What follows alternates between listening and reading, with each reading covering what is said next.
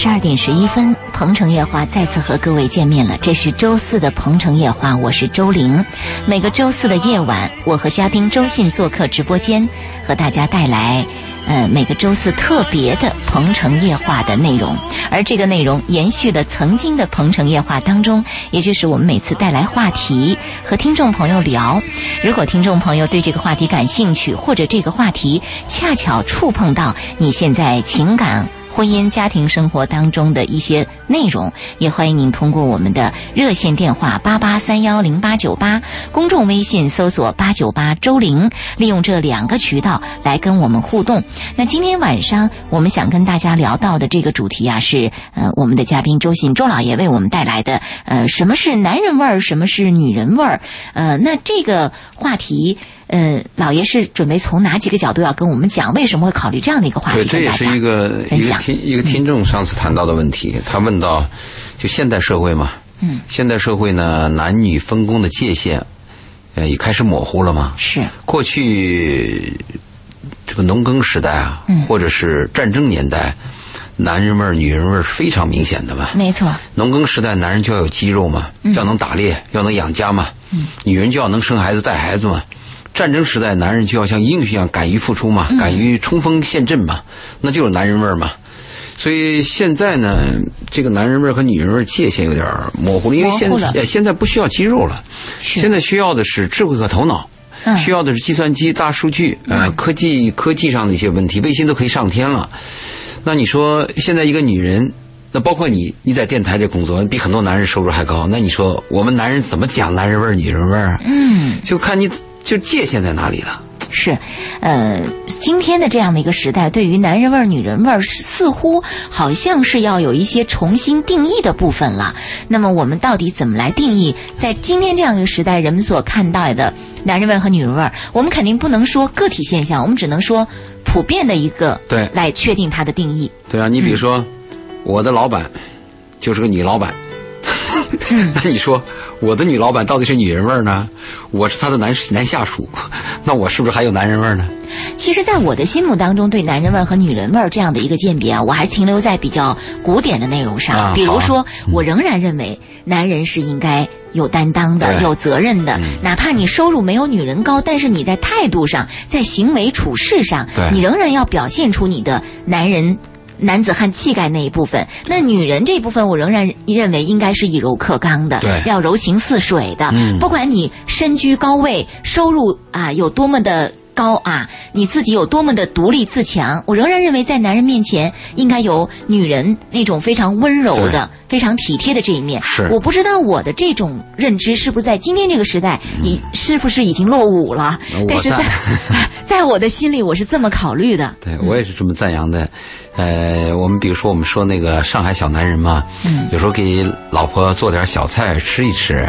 说东北大男人呢，回到家里有时候骂骂咧咧的，这个袜子一脱，什么事都不做，还骂骂咧咧的，好像是男人味儿。其实现在很多女人喜欢男人细微的关心和帮助。有一个词儿叫暖男。暖男啊，而且我们还发现，就是无论你这个男人丑或者能力低、个头小啊，嗯，但是。就像你刚才讲的，要有一颗担当的心。嗯，一旦有了问题、有的困难、有的危险的时候，这个男人啊，哪怕他是个弱小的男人，在他的概念当中认为这事是我要担当，是我要冲在前面的。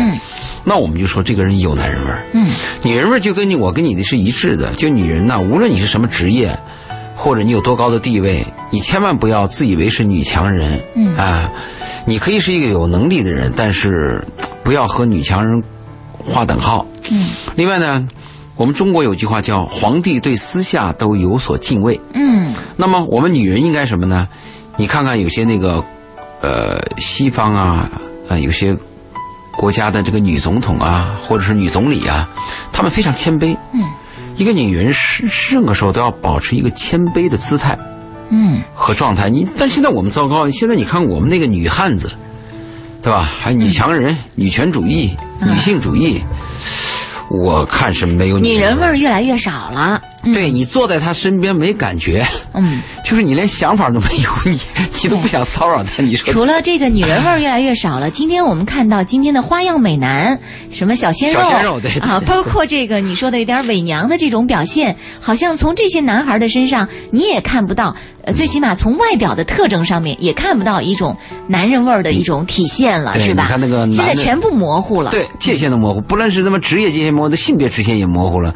你看那个男孩儿留个黄头发，染的半边脸一遮，有的还戴着耳环，化着妆，擦着香水儿，说话娘娘腔，叫你想起了这个台湾的塑化剂啊，声声音变娘，化剂东西变小。我真是看到这个又画眉毛又画眼线又画眼影又擦口红的这样的男人，还有还擦这个指甲油，是在韩国和日本我看的特别多。是啊所以真的是看到。很多这个界限让你有点模糊，你在想说是不是自己落伍了？是不是今天我们对于这个男人味儿、女人味儿，在这样的一个时代，我们要重新来定义它了？那我也在想，今天我们俩还抱着墨守成规的这样的一种态度对。你说收机前一些年轻的听众们，他们会不会觉得说什么呀？这是我根本不是这样认为的，会会很拒绝我们这样的一个态度和观会点吧？，因为任何一个观点在电台，在一个公开场合，你只要一说，你的对立面一定有存在的、啊。因为我们现在说话没人吭气儿嘛，相当于是单方话语权嘛。嗯。但是一定有骂我们的嘛，一定有反感我们的。你像现在这个，嗯，男人味儿这个小鲜肉，嗯，最近不是出了小鲜肉吗？是，小鲜肉这个词儿一出以后，你就观察一下小鲜肉。嗯，时代不同了，小鲜肉也不同了。我们那个年代的小鲜肉啊，是小虎队。嗯，小虎队的小鲜肉朝气蓬勃的呀。是，现在的小鲜肉，从日本流行的过来，你看看国内春节联欢晚会，还有三个小鲜肉在上面。嗯，叫你啊，叫你遭，叫你感到失望的是什么呢？是我们现在很多女孩喜欢这种娘娘腔的男人和小鲜肉。嗯，你有没有一种感觉啊，老爷？我有一种体会说，呃，小鲜肉这个词儿。其实下呃，恰恰是不是就是那些独立起来的女性，她们给取的名字？在这个的背后有一个什么呢？就是说，在曾经男权女权和哎，性歧视、似乎是性压抑。对，似乎是男人在消费女人的这样的一种概念当中，女人反过来了，嗯对对我是有选择的对，我对于这些。漂亮的小男生，我是有决定权、有选择权的这样的一个概念下，所以才应运而生了这么多关于小鲜肉的这样的一些评哎，判。你说这个还倒真真的说了提示了一下。嗯，你看看那个欧洲啊，好像就没有什么一群的小鲜肉，嗯个别有个靓仔，一个小小男孩，也就是一个。在我们这个东方呢，小鲜肉就成群。嗯，你说的这个中国女孩喜欢这个小鲜肉，的确是叫人叫你感觉到有点绝望，就是你到底喜欢他什么？嗯我们很难把握。但是你刚才谈到了一个问题呢，就讲到东方的性压抑和男人在主导性的问题上发生转变，这个是确实有的。嗯，你比如韩国有个电影叫呃《野蛮女友》，嗯哼，因为韩国都是男人掌权，女人在家里就跟孙子一样。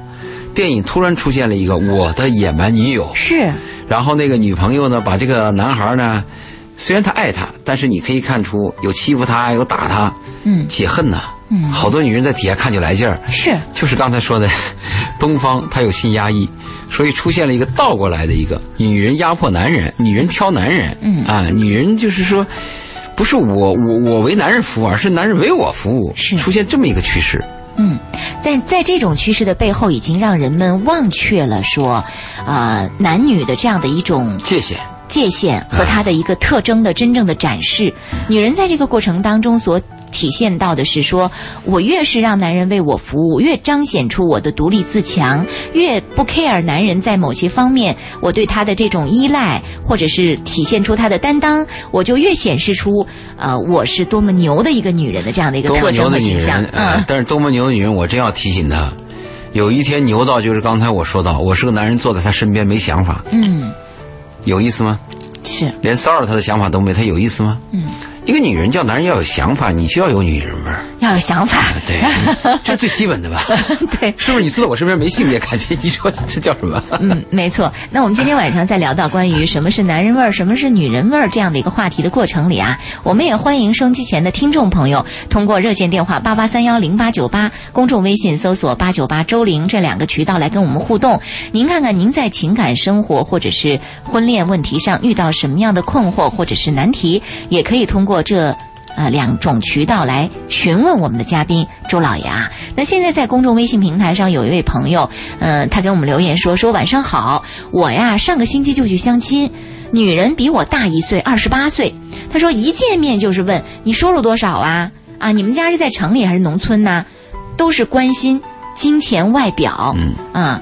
他说：“这让人挺不舒服的，呃，就是在谈他他为什么专门说到女人比他还大一岁二十八岁？意思是说，你看你都大一岁了，你还不让你这个市场都 对你还在挑剔我，还在说到金钱、外表、什么家庭背景之类的。嗯，但我倒支持那个女人的问法嘛。婚恋的关系和爱情不一样嘛，婚恋就是要问嘛，你家住哪里嘛，有几几。”几口人有多少房子？有没有小公司？月收入多少？他一定要这样问的嘛？我跟你没有感情吗？我如果跟你有了感情，我可以倒贴吗？嗯。但是我见个陌生人效率高，谈恋爱就要问清楚你到底想干嘛。嗯。所以这个男人的观念有问题吗？男人应该直接的回答，告诉他我家在某某地方，门牌多少？嗯。我家有几亩地？嗯。或者是我们家有个工厂。啊，或者是我现在工资多少钱？嗯，要讲的嘛。嗯，但是大多数相亲的人仍然心怀一种浪漫的想法。对他觉得相说太俗嘛。啊，对我们最我们最起码是不是还是先先聊的比较愉快，再逐渐的深入去了解为什么一见面就问嗯家在哪儿啊？你收入多少？你有车吗？有房吗？车是什么样车？房子多大的房？这是在福田市区还是在龙岗中心城？就聊的这么清楚的时候。仍然会让别人觉得觉得不舒服。那真的像老爷您说的那样，我们确实要讲效率，一相亲见面就得谈这些吗？对你刚才提这个问题呢，谈到了一个就是，呃，时差和机会的问题。因为从概念来讲，婚姻就是要了解对方，硬件因为软件是我跟你谈开了以后我才开始了解的嘛。如果硬件差距就就很大，你说我耽误时间干嘛？我也耽误你嘛。所以这个从概念上来讲呢，要了解硬件。但是你刚才谈到个时差，你的问话是第一次见面就要谈这个吗？嗯，你这个问的对。也就是说，第一次见面的时候，我们是不是就要就要谈这个？我的建议是，在第一次见面之前，你想了解对方的这些硬件，最好问媒婆。嗯，对吧？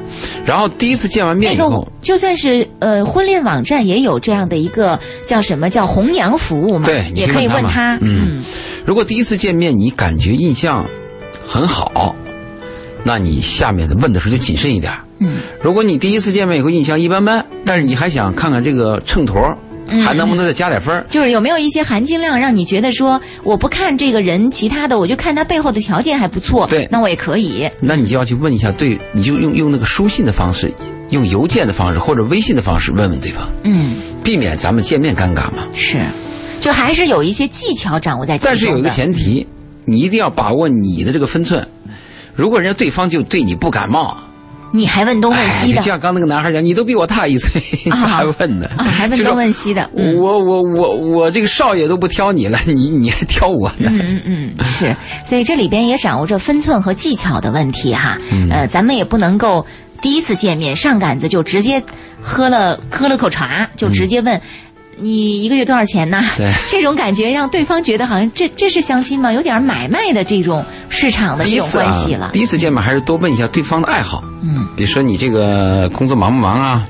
业余时间干些什么呀？嗯，好爱看电影啊？看哪一类？看亚洲的还是看欧洲的？啊，欧洲你要看政治类的、哲理类的还是生活类的？哎，还是文艺片还是这种商业片？嗯，从这块了解啊。生活你爱做饭，做饭你有什么讲究吗？嗯，是自己做。啊，从小就做啊？为什么自己做？是怕省？是是怕吃外面东西有问题，还是为了省钱？其实问这些过程当中，也就能够了解他本人，对，了解到这个人的一些因为你了解本人，比了解那些东西可能还重要。因为这个人要跟你过一辈子，先了解他嘛，了解好了以后再问别的嘛，嗯，对吧？今天来的时候路上塞不塞车，对吧？怎么来的？嗯，啊，他说我打的。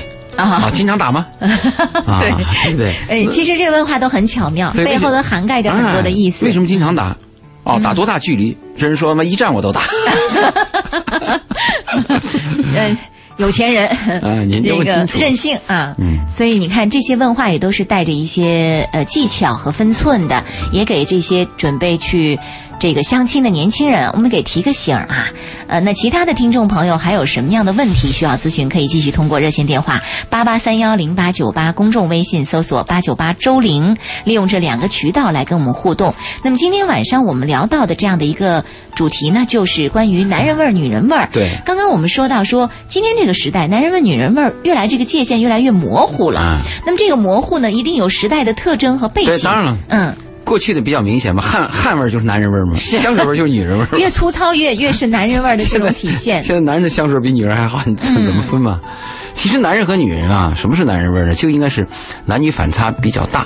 嗯，像我爸讲的，男人就要像个男人，嗯，女人就要像个女人。是这个话你自己去理解，对吧？你像我们看那个中央电视台，如果你要看文艺频道，那男人就不像男人。嗯，你看看那个对话节目，都是各公司的 CEO，你看那帮小伙子，短头发、西服，嗯很挺，身侧身板又很硬，嗯，跟你讲话有分寸。这个时候你真正浓浓的体会到对方男人味儿的这种表现哈。好，时间关系，关于男人味儿、女人味儿这个主题，我们先聊到这儿。热线电话八八三幺零八九八，公众微信搜索八九八周玲。每周四的鹏城夜话等着为您答疑解惑的这条热线和微信继续为您开通，我们稍后接着再见。每个周四的夜晚，主持人啊、周玲在深圳向所有的听众朋友问好。我们每个周四的鹏城夜话是我和嘉宾周信共同为大家带来呃鹏城夜话的一些主题和内容。我们欢迎听众朋友在每个周四锁定 FM 八十九点八兆赫来关注我们的节目。那么今天晚上我们在节目当中和嘉宾周信周老爷聊到的主题是。什么是男人味儿？什么是女人味儿？我们也欢迎收音机前的听众朋友，在家庭、婚恋以及您的情感生活当中遇到的问题啊，有一些困惑和难题方面，可以通过热线电话八八三幺零八九八，公众微信搜索八九八周玲，利用这两个渠道来跟我们互动。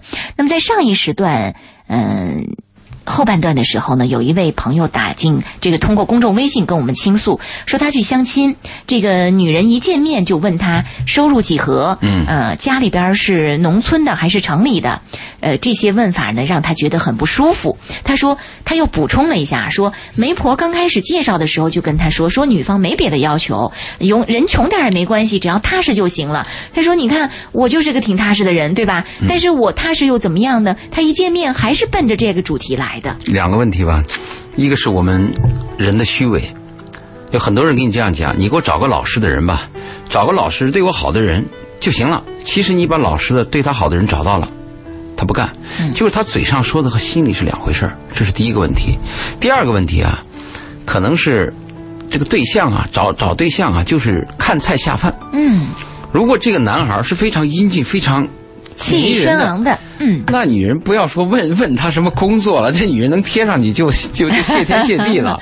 嗯，她可能来了以后呢，看到这个男人呢，她认为形象也一般，她认为在她的呃那个就是标准当中啊，是她的标准之下，可是她又想权衡一下其他的，嗯。比如这个男的，他一看，哎呦，个儿只有一一一一一米七一。嗯。原原来我想的是一米八零，但一米七一，我想问问他的财产啊，嗯。财产跟马云如果差不多的话，一米六一也行。我我估计是这两个因素。嗯，有道理，有道理，是的。因为在相亲的过程当中，他会，比如说我第一印象，我要打量对方，你的外表怎么样，你的谈吐如何？如果你的外表、谈吐等各方面有点低于我当初的想象。平衡条件。啊，那我就要考虑你其他的部分怎么样了，嗯可能都有关联哈。好，我们继续开通热线电话八八三幺零八九八，公众微信搜索八九八周玲，有关婚恋当中的各种问题，两性关系当当中的各种问题，如果您有困惑，可以通过这两种方式跟我们互动啊。嗯，刚刚我们谈到男人味、女人味的时候，有一位听众通过热线电话，呃，让我们的导播转告给我们，他就没有直接说话了。他说：“为什么欧美的男士看起来？”男人味儿都挺浓的哈，呃，无论是我们是从影视剧上看，还是从现实生活当中看，因为在深圳这座城市，我们也会经常接触到一些欧美的西方的男人，对，呃，就觉得他们的男人味儿好像更浓一些，无论从外表还是从行为处事上。但是亚洲的男人为什么从外表，还包括行为处处事上，包括在今天这个时代，这个界限为什么就越来越模糊了？我我们这样看吧，我们对欧洲这个男人们的理解是两个方面。第一就是他的那个体格啊，我们经常看到欧洲广告上的男模特，八块腹肌，对吧？二头肌、胸大肌、臀围都非常好。嗯身身高一米八几，一米九零。嗯就是这个体格，首先他就体现决定了决定了他有这种男人味儿。特别女人一看的话，就会有一种兴奋感。嗯，这就是一一个体格上的男人味儿，就雄性的东西嘛。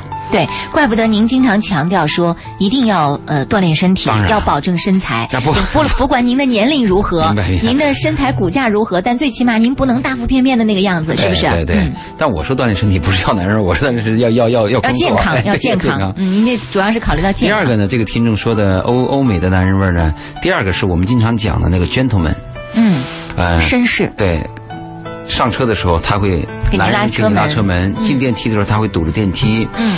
呃，做什么事儿的时候他会说 lady first，嗯。这个叫你感觉到有男人味儿。所以这两点好像我们亚洲，可能我们还不是亚洲吧，可能就是中国要差一些。是。比如第一个讲体格，嗯。亚洲的男人普遍身高就相对低，嗯，从那个肌肉男来讲呢，也差一些，你会发现西方的男人他更喜欢户外的运动，喜欢户？外，喜欢力量啊喜欢力量健身。嗯身而且我们还发现一项调查数据，欧美人超过六十岁的男人，大概还有百分之三十的人参加力量训练。啊，但是亚洲人、中国人，超过六十岁的男人几乎没有力量训练，嗯就打打羽毛球、散散步。是，因为男人的这个新陈代谢啊，年轻的时候是靠的荷尔蒙，嗯但是五十岁以后荷尔蒙开始下降以后啊，嗯男人的新陈代谢全靠肌肉，啊哈，肌肉里面的新陈代谢那是非常重要的。嗯，所以欧美有很多人干这个事儿，说亚洲男人你看就就有这个区别。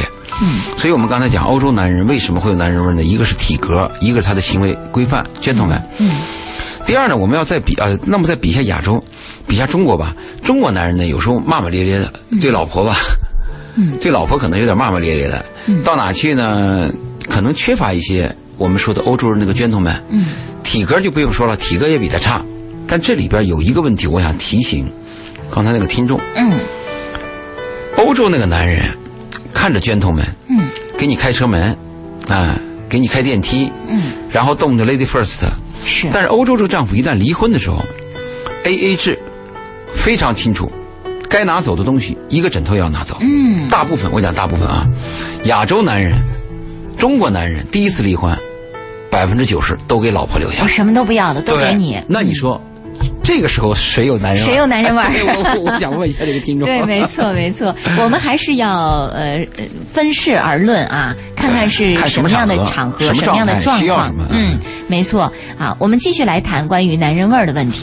在今天我们看到男人味儿的这个界限比较模糊，我们也了解到时代背景的这样的一个情况下，我们怎么去看待？比如说，男人和女人这个相处的过程当中，会不会因为这种男人味儿的这种呃，或男人味儿、女人味儿的这种界限模糊，会造成一些问题？您所关注到的，会，如果按那个旧式的标准，就是男人说了算，女人我随你。你看到没有？家庭矛盾少，嗯，家庭稳定性好。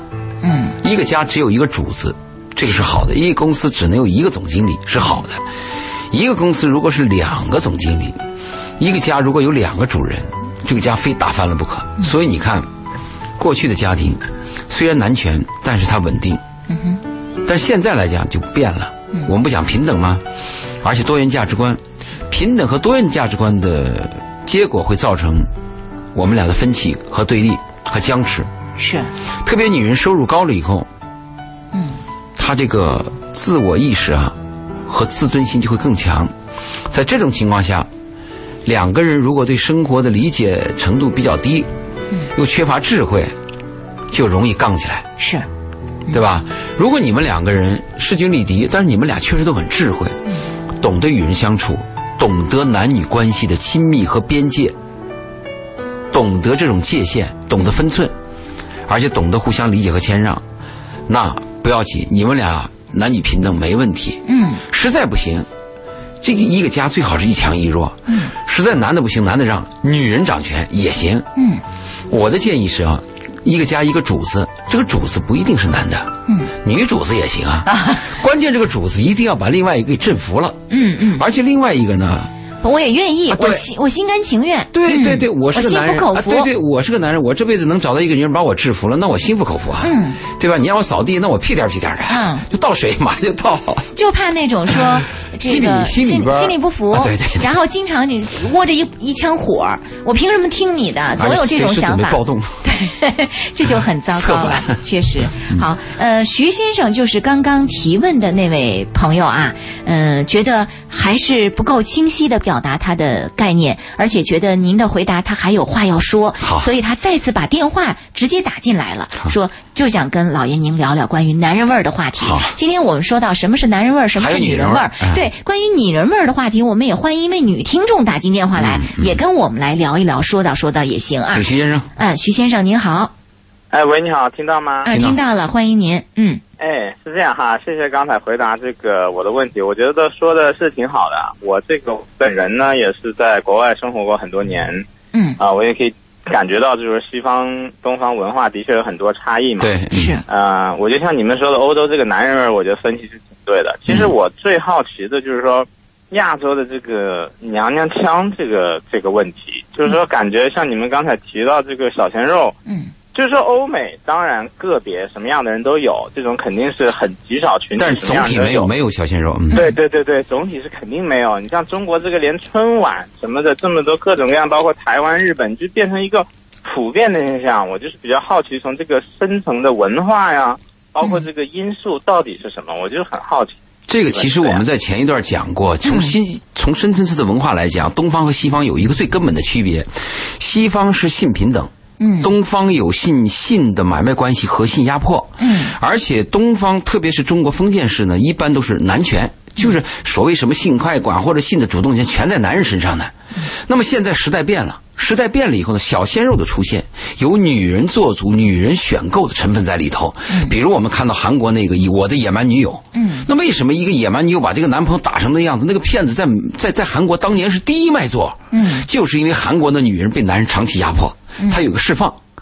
我分析深层次的应该是这这跟这个时代、跟这个民族、跟我们这个文化的，还有男女关系这个性的这个问题，根子在这儿。嗯。徐先生，而且今天今天对小鲜肉感兴趣的大多是成熟的女性，我也关注到，但有个问题，那个少女也对小鲜肉感兴趣，也也对小鲜肉而且。小鲜肉不，同，我们那一代小鲜肉啊，就是小虎队。嗯，那一批小鲜肉，那很很阳光、很很健壮的，有肌肉的。对现在的小鲜肉，尽是中性人，嗯娘娘腔，这个你很糟糕的，连肌肉都没有，腹肌更更谈不到八块了，俯卧撑不会做。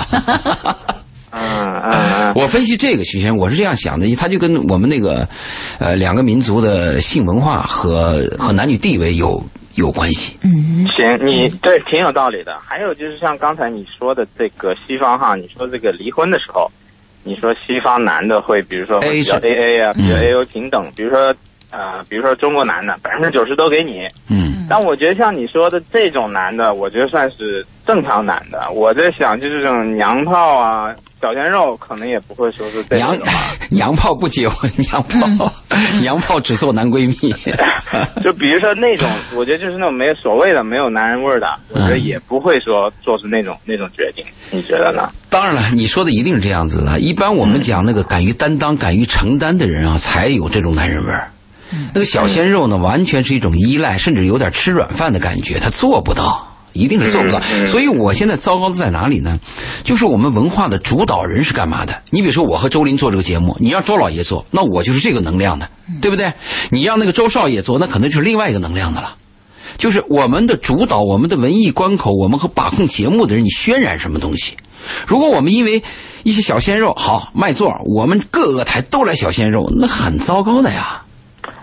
是像你说这个这个东方这个性解放哈，我同意。我这好奇就是说，我不太了解历史了哈。比如说西方是不是曾经也接就经历过这么一个性解放初期的阶段？当时是不是也火过一段小鲜肉？包括这个中我们这边将来，比如说性解放完了等等等等，会不会这、这波就会过去？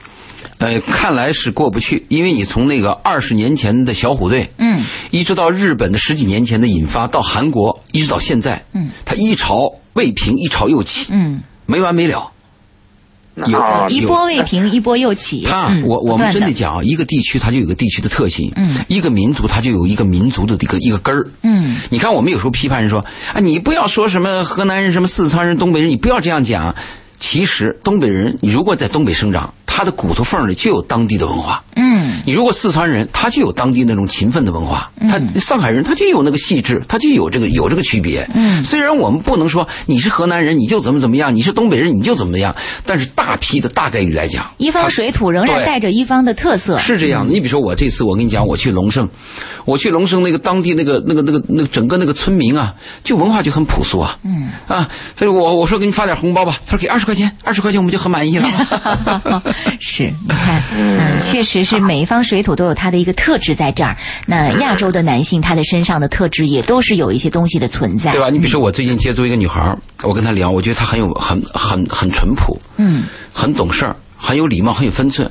一个二十多岁女孩儿，但你跟她聊，你再聊聊，哎，你发现聊她妈，她妈从小就这样教育的，嗯，然后聊聊聊聊她奶奶，她奶奶这有这有根儿，就讲家规，没什么文化，但有家规，嗯真的是你就发现一个一个文化和一个人的生长，它是有底蕴的，它不是从天上掉下来的，没错。它是一天一小时一分钟一秒积累起来的。还有一点就是，你会看到这个东方的文化和西方的文化有一个区别的背景是，东方文化，呃，无论是韩国、日本还是中国，其实韩国、日本它是遵循中国的这种传统文化走到今天的啊，它讲究的是这种中庸的一个态度，中庸态度是不张扬、对含蓄。啊，这种含蓄和内敛与西方的那种张扬、什么肌肉、阳光那些东西，它还是不太一样的，有区别有有区别的，有本质的所以你会看到中国的男性在某些方面的表露，他是说我很含蓄的，我很客气的，我很我很收着的，而不是我很开放的。再一个，你注意一下啊，我们中国那个皇帝文化和那个什么那个罗马帝国的文化，它有个区别。是，中国的皇帝文化有太监，嗯。那个罗马帝国我没有看到过有太监。嗯，你像这这个这个小鲜肉，这个娘娘腔，这个男人就跟那个太监那个公公就很像，嗯，就那个调子，只是公公和太监太老了嘛。对他还是。都都是有这样的一个区别的。估计我们今天说到这个话题，会有很多呃喜欢小鲜肉、迷恋小鲜肉的人会朝我们吐口水、啊拍砖，会非常愤怒、对很生气，说这什么呀？这是、啊！我们在聊的只只是这个呃代表嘉宾和这个嘉宾主持本人的言论啊，不代表本台意见不代表本台意见，没错。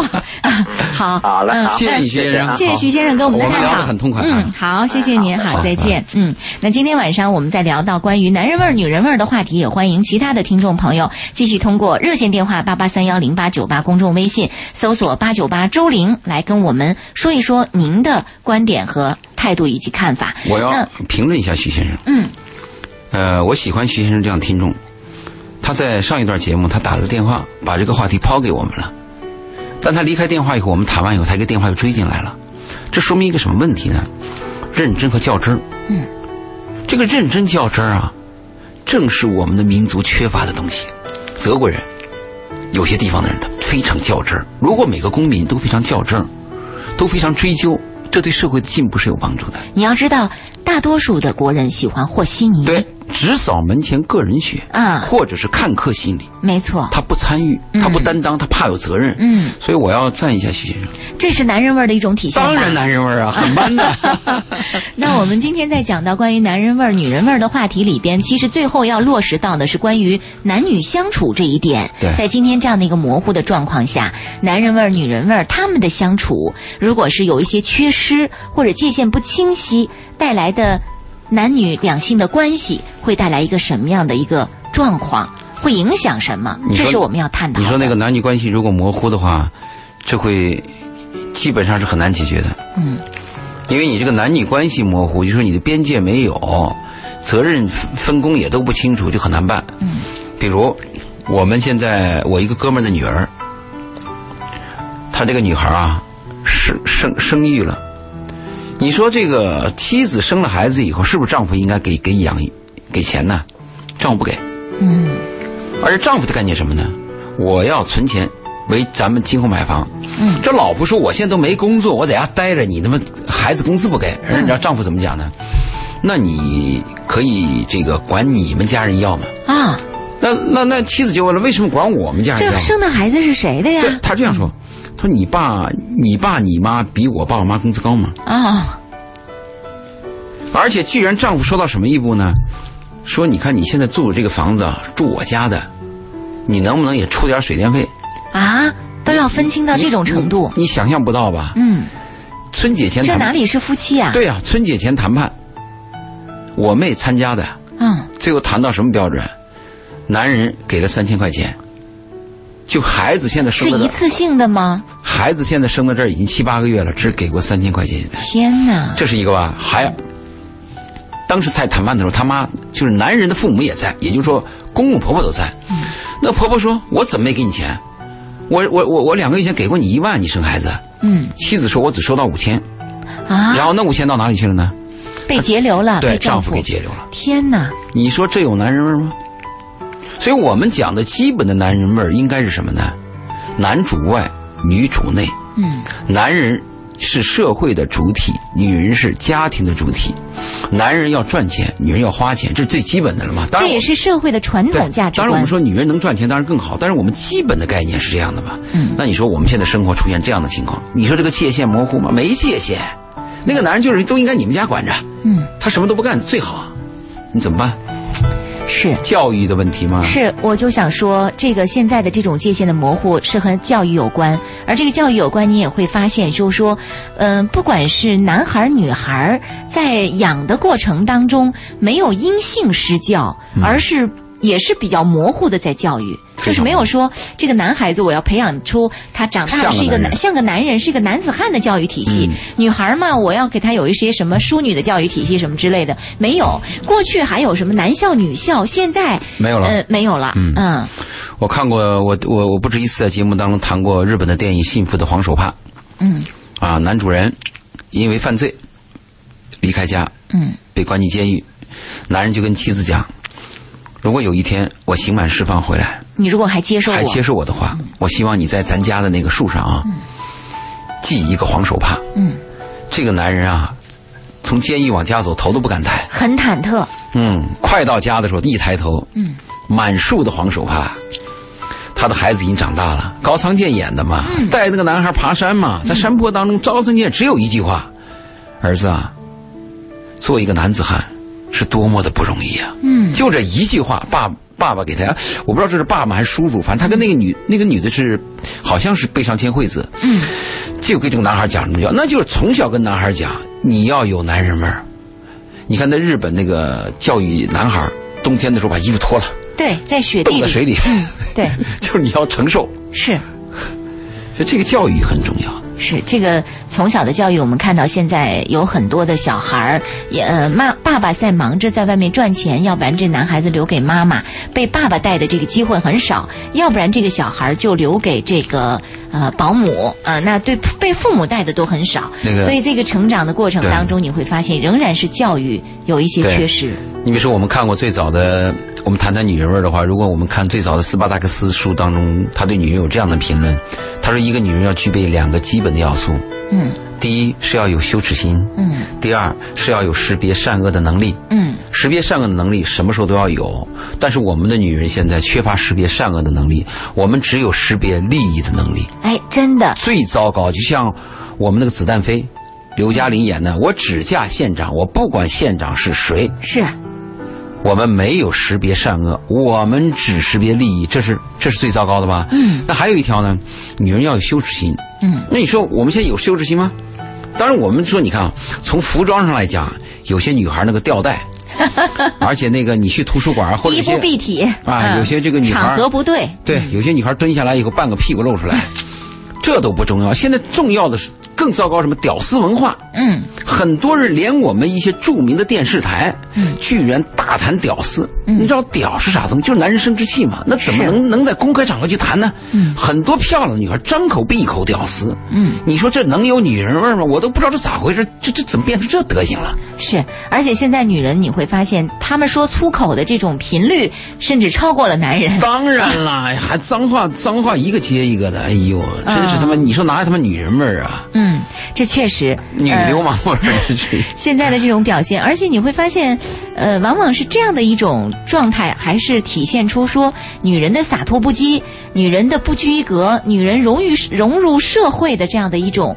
呃真实的状态，但这种状态却让人们在今天询问真正的淑女文化到底在哪儿？真正的淑女，真正的女人所曾经说到的什么公主类型的这样的一些东西，又都在哪儿？只有公主病，或者啊只有大家闺秀病，对却没有真正的公主或者大家闺秀的表现。嗯啊、我们，我我记得我就是有一次听到一台电视节目，就是两个女人在侃侃而谈嘛，就谈他们的优秀，谈这个男人在他们面前的自卑，你可以看得出他们一种优越感，但是呢，他们很孤独，非常孤独，而且我还参加了几个女性沙龙，我发现也有问题，他们的渲染什么渲染呢？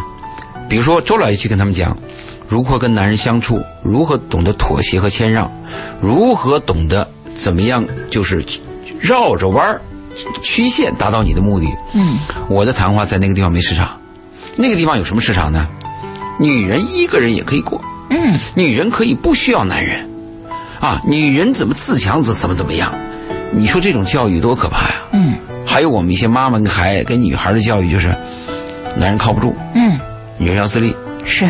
老这样教育，天天这样教育，最后女孩长大了就是男人靠不住，女人自立了。女人自立了好吗？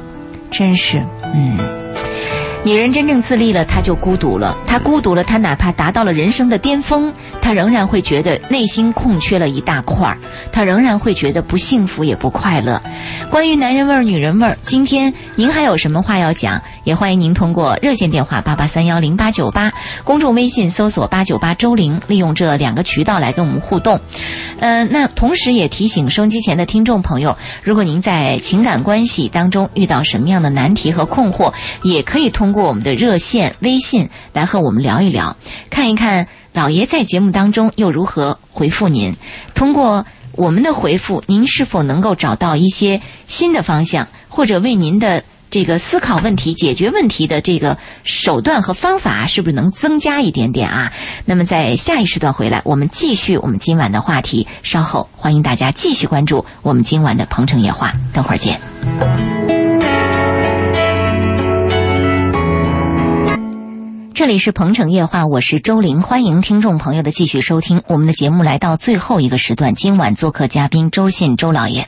我们在节目当中正在和大家一起来探讨什么是男人味儿，什么是女人味儿。有一位听众朋友发了很长的微信，在我们的公众微信平台上，写了很多。对，他说，呃，请别念名字。你好，周玲，周老爷。说到男人味儿啊，我自己感觉自己没什么男人味儿。我要说的挺丢人的，可是我还是想说，我老婆婚前没有恋爱经历，我自己呢只有两个月的恋爱经历。我最近在和我老婆闹离婚，新婚一年我们就闹离婚了。现在老婆在朋友家，她家人和我家人也知道我们俩闹僵了。我最近几个月，呃，是有点轻度的精神分裂，原因是结婚前我曾经和老婆分手，分手原因是不能接受她的家庭，她家是农村的，我觉得他说的有点。稍微有点语无伦次啊，大概我怎么不听能接受呢他说我不能接受的是经济方面，尘封尘封陋习方面，陈规陋习。陈规陋习可以拒绝，他说：“但是我们彼此很相爱，我尤其喜欢他的善良包容，这方面他比我这个男人做的还好。最后呢，我们和好了。要结婚的时候去他家，他哥说他们那家那里碰上这种事儿，锄头就上了。啊，就是说，你你你跟我妹妹谈，突然你就说不喜欢我妹妹，嗯，我在我们家这个地方嗯啊，那个你敢谈恋爱，谈着谈着你不不同意了，我们锄头就上来了什么的。听到这话，我当时很生气，但是又舍不下他，当时忍了，什么都没说。但是对于这句话，我是耿耿于怀。回想起来，总觉得自己当时太怂了，就意思说他应该我锄头也上了。对对，我个性敏感，碰上碰到事情喜欢一个人闷着，童年成长期有阴影，缺爱。同时，我们是在家办公，工作和生活总在一起，一天二十四小时都在一起。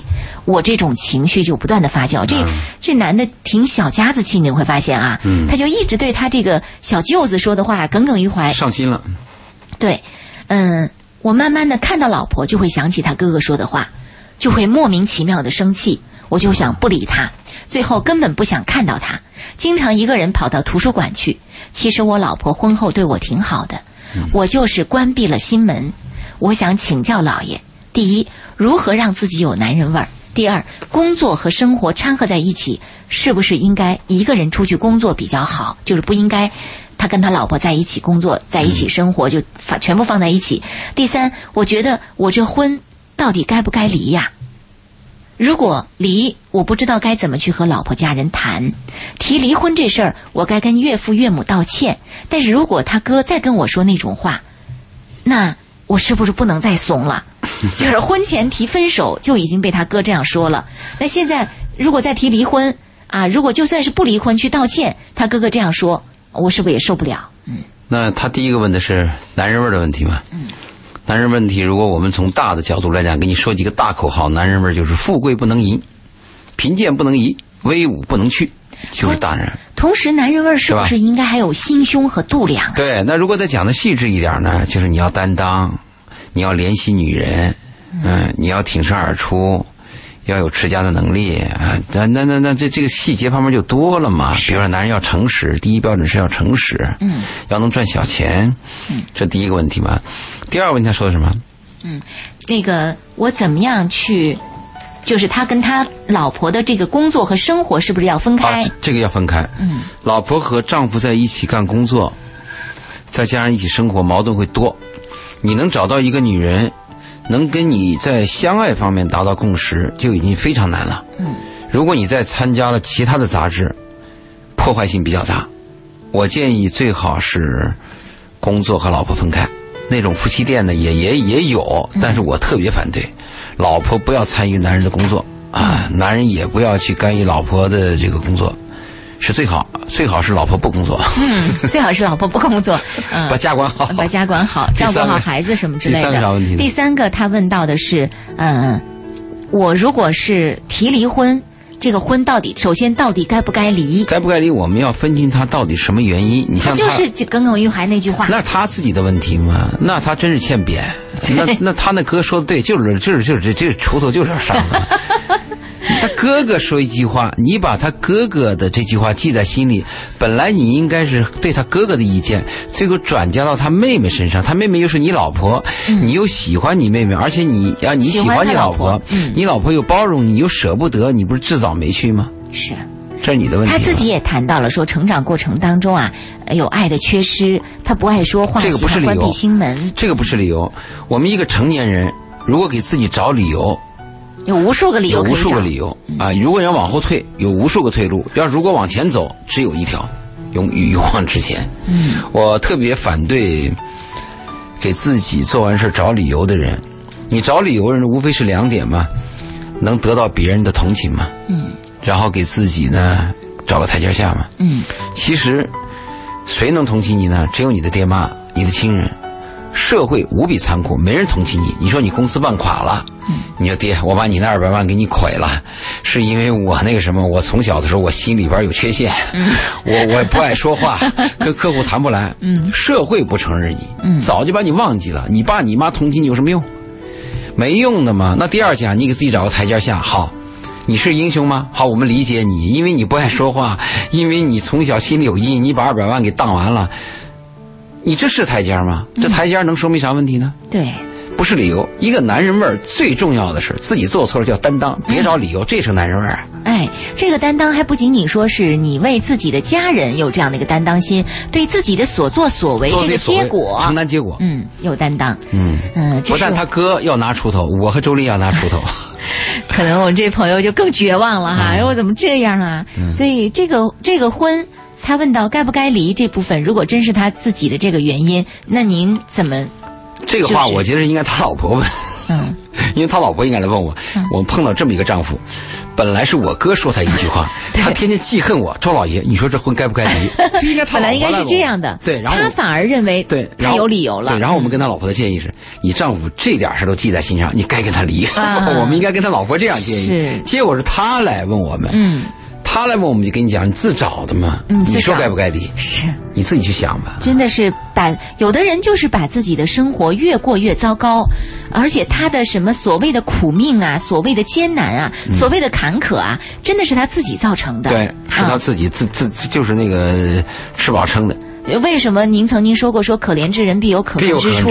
这后面真的是有原因的，所以我们不希望你自己变成一个可怜之人，嗯也不希望你这种可怜的这种一切都是由你自己造成的。是啊，希望我们这位已经长大了的成年男人啊，能够自己好好琢磨琢磨。首先，就老爷说的，不要自己去找理由啊，嗯，你找理由，我跟你说了，我和周林也是那个拿锄头锄头上啊，对，锄头上啊，是这样的。嗯，他说，他说我说的是我这婚不该离啊。他说，他说他觉得这个婚不该离。那就对了。但是不该离的话，如果去谈，他又很害怕对方的哥哥说那种话。他哥说那话你不计较，他哥只要没上锄头就行嘛，你去道歉嘛。而且你想啊，如果你也有一个妹妹，你也会很疼爱、很你也珍惜的。锄头也上了对，也上了，都一样的嘛你。要去道歉，自己做错了要道歉。嗯，呃，他但是他有个好处，他有反省，他能自己认识到自己的问题，是。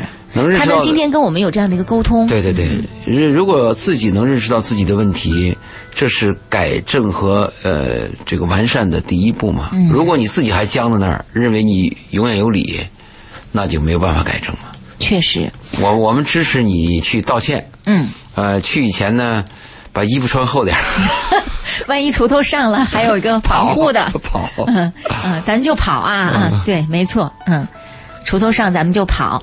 嗯，这是我们这位朋友，我们看他是不是还有一个回复？他说：“感谢你们的直白，感谢你们一针见血的评论。”嗯啊，好见血了，见血了，嗯嗯，见血就好，见血好得快。见血没有没用，我们要见结果。嗯，我们的结果是你去以后，他那个哥哥把那个锄头高高举起，后来没有落下。嗯我们希望见到结果是你的妻子回来了，嗯而且我们还见到的结果是，从这第一次我们的电台的交流，引发了你对男人味的思考嗯和反省。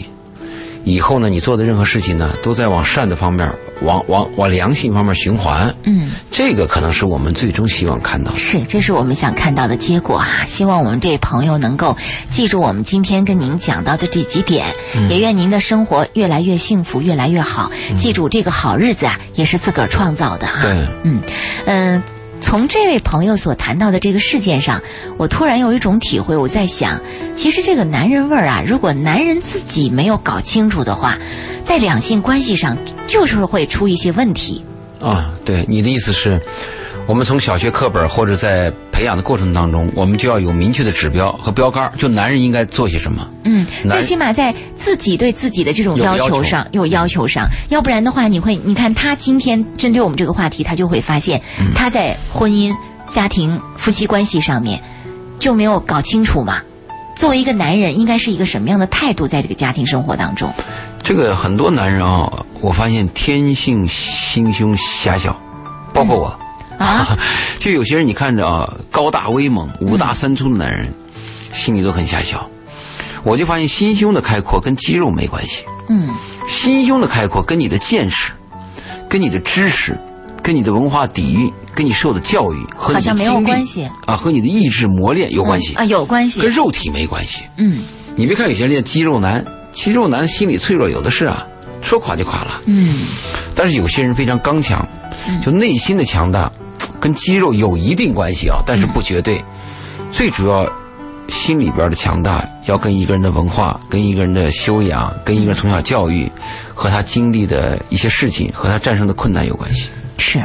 所以今天我们仍然在呼唤男子汉，我们在呼唤真正的男子味儿出出现啊。其实你说到男子汉的时候啊，男子汉应该有一定男人味儿。嗯男子汉有三个标准：第一是野蛮的肉体，嗯第二是善良的灵魂，第三是智慧的头脑。嗯，所谓野蛮的肉体呢，就吃什么都不拉稀，这经得住风吹雨打。对，到哪都能睡着、嗯啊，这是一个野蛮的肉体。对，善良的灵魂就是你不要看他肌肉强大，非常威猛，但是他他不欺负弱小。他怜惜女人，嗯他同情弱者，他有一颗柔弱的心，他懂得爱。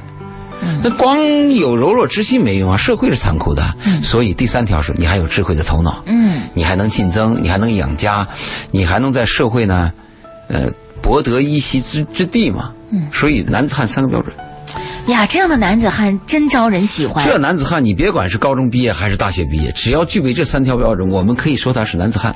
而且我觉得这样的男人剩下不了，剩不下来。那那肯定是会让很多女人喜欢的。对，是，嗯，小鲜肉肯定达不到这标准了。没错你看野蛮体魄没有吗？嗯对不对？善良灵魂咱不知道，对，不知道。智慧头脑有智慧男人去扮小鲜肉吗？染个黄头发，戴个耳环，也许小鲜肉有的是被包装出来的，是应运这个社会当中的一些某些诉求和需求包装出来的小鲜肉啊。但是今天我们真的更加。呃，多多的呼唤这个充满阳光味道的这样的男子汉，让我们真正体会到女人被保护啊这样的一种感觉。哎，说到这一点，我就有一种感觉，就说男人味儿有一种体会，就会让女人觉得我很安全，我当然了。当然，当然，安全感嘛，安全感来自于这个男人嘛，这是很重要。男男男男，女人来自安全感是多方面，比如说这个男人，首先第一条什么呢？永远爱我，不爱别的女人。嗯，专一这个安全感是太危险了，会压迫你。是 因为每个男人都可能会爱别的女人。是，嗯再一个就是这个男人有生存能力嘛，就他能保证家里收入嘛。嗯，其实女人对男人的男人味儿的要求和定论呢，嗯，应该有时代的背景，嗯哼，还有实用性。比如说你刚解放的时候吧，那个时候就是什么贫农，嗯后来是解放军，嗯后来是干部，后来知识分子，再后来老板，嗯总经理、CEO、成功人士啊，马云、王石、柳传志，对。完全有实用性。都是不一样啊！我们来看看张先生打进了电话，说也想跟我们聊一聊今天的话题。好，晚上好，张先生。呃，呃，主持人好，那个嘉宾好。你好，呃，刚才我听你们聊这个话题啊，我觉得这嘉宾也说的非常有道理。首先进来给你点个赞啊，非常感谢棒。谢谢这谢谢。个非常棒，侃侃而谈，说的，因为我也七零后啊，非常有感触。这个呃非常好，我就是说的这个今天下午还跟朋友聊起这个事儿，我觉得这个呃花样美男，还有这个这个这这这小鲜肉这个小鲜肉这个小鲜肉吧，这个状态出现了，确实。呃，可悲不明的吧？呃，我就是说，这个可能中国历史上当然也有美男子，就现在不是讲究帅，是讲究美。嗯这个这个也也分不清，就是说中国历史上说到的美男子是不是咱们现在当下这种美男子啊？就是这个小鲜肉这种美啊，嗯或者说，我觉得可能您刚才提到的，可能这个社会在进步啊，这个两两性关系的嗯呃变变化，然后两性关系之间这个导致了现在这个社会现象。嗯我想可能是不是因为中国这个自民国以来，这个中国女性的进步速度非常快，嗯啊，中国男性的这个速度进步是不是呃跟女性相比？换句话说，女性的审美或者说她对自我的要求，国际是接轨的嗯啊。那然后男性呢，可能是不是迷失了？然后呢，女性又要求男性呢要干净细致啊，因为这个生活水平提高暖男嘛，暖男的要求。啊暖男啊从形象上讲也要干净细致啊，嗯这个就是要可能中国女人是这样想的：既然你养不了我，我那我养你吧。呃，也有可能就是说他这个审美导向的问题。然后呢，然后呢，中国男性呢又不知道，呃，什么样的形象才能够去迎合这种这这这种需求嘛？因为两性互相吸引，它肯定是有一个导向问题。是。那因为中国男性可能他这个标准树立当中，可能就说像您刚才也提到的，说我们是不是从呃小孩的时候开始，对于形象这种树立当中，是不是你像高仓健有必要啊，那可能是一是一种形象的问题，对，是一种有必要，有必要引的问题啊。那么遗憾的是，今天的今天的少年的形象都是 TFBOYS 这样的小鲜肉在主导着那，那就更糟糕了。嗯对，错位对，然后就说为什么我我想啊，就是可能是我我当然我我我自己想的比较一个片面哈，就说是不是我们这个中国男性的这个，就是对外在形象当中是不是缺乏一个所谓规范性吧？就是是不是说我们的二服装。八块腹肌，啊，或者是或或者是不是在服装上，是不是就是也要就是举例子讲，这个服装就是说你的形象到底应该什么？你看这个西方国家，可能它呃很多场合当中，西服革履它有个西服啊、对西服的文化。其实这个西服穿起来很累的，嗯这很麻烦一个东西，就是你里里外外你要穿好，然后你身姿还得挺拔，得得得搞清楚了，要不然穿起来就是确实是，呃，就是你你得往这个形象上靠。嗯然后你的礼仪啊什么都得规范化了，这是不是这些东西就是啊没有一个固定标准以后，就导致这个呃没有方向，没有方向吗？说的好呃那是不是呃就就但是女性呢？我觉得国际接轨的，她的方向比较明确了。啊，嗯她很明确，她这个线条很清楚。呃男性不清楚以后呢，然后就就就慢慢的往女性这个审美上靠靠靠靠靠，一点点靠一点点靠，只好献媚只好献媚于市场的要求。啊，就就嗯靠没了，就按照女性的审美走了，因为她没她自己没标准，啊是不是这个问题？有道理啊有道理，有道理。嗯，说的非常有道理。张先生，我想多问一句，您平常对自己的要求是什么呢？他一定很慢我也就我一七零后，我也糊涂了。张先生我也不知道一定很慢我应该穿着夹克呢，还是穿着西装？我嗯怎么才啊？我也你你糊涂了你你有您有儿子吗？啊？没有没有，没有七零后没有没有小孩吗？？啊，没有小孩，还没有小孩嗯哎，那你还在我自己在想，就是说，张先生，那你晚了一点，我可提醒你要快一点。七零后啊，是是是，这个是嗯必须抓紧。但是我今天你了解，对对对，这次接受批评。找我找我这个就嗯啊，我我我觉得我自己是啊，我我觉得对自己要求必须要有这个男人味儿。但就说这个要求当中，我应该是个牛仔的，我还有西装革履的。其实我自己有时就是首先在外在形象上已经不啊，知道如外在形象、何定位。牛仔、西方革履都可以，但是内在一定要敢于担当。对对对其实我们今天主要谈的是内在，因为外在这个东西跟每个人他的生活的经历，包括他的生活的水准，外在他的也重要，外在你要有肌肉，你别把头发染黄了可能。会有大的外在，一个从整体上说，一个社会上看，如果有大的外在的要求的话，可能是不是就倒逼说你必须要有这么一个规范性的东西，这个形象上往上走。如果没有一个大的东西，可能就说，比方说我们以前以前，比方汉服啊或中山装啊啊，可能都有个规范啊。你现在就是已经跑偏了，就是呃不知道怎么回事了。嗯，对。啊乱了乱了以后呢，再看就是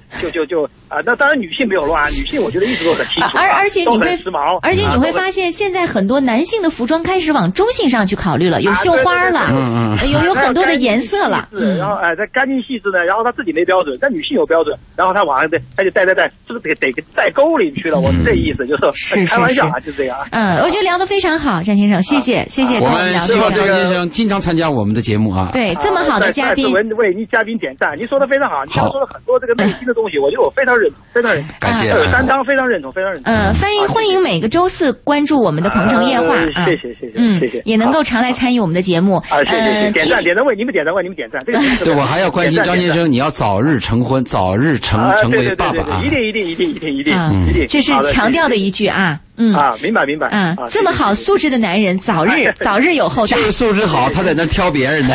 没有没有没有没有没有错错了。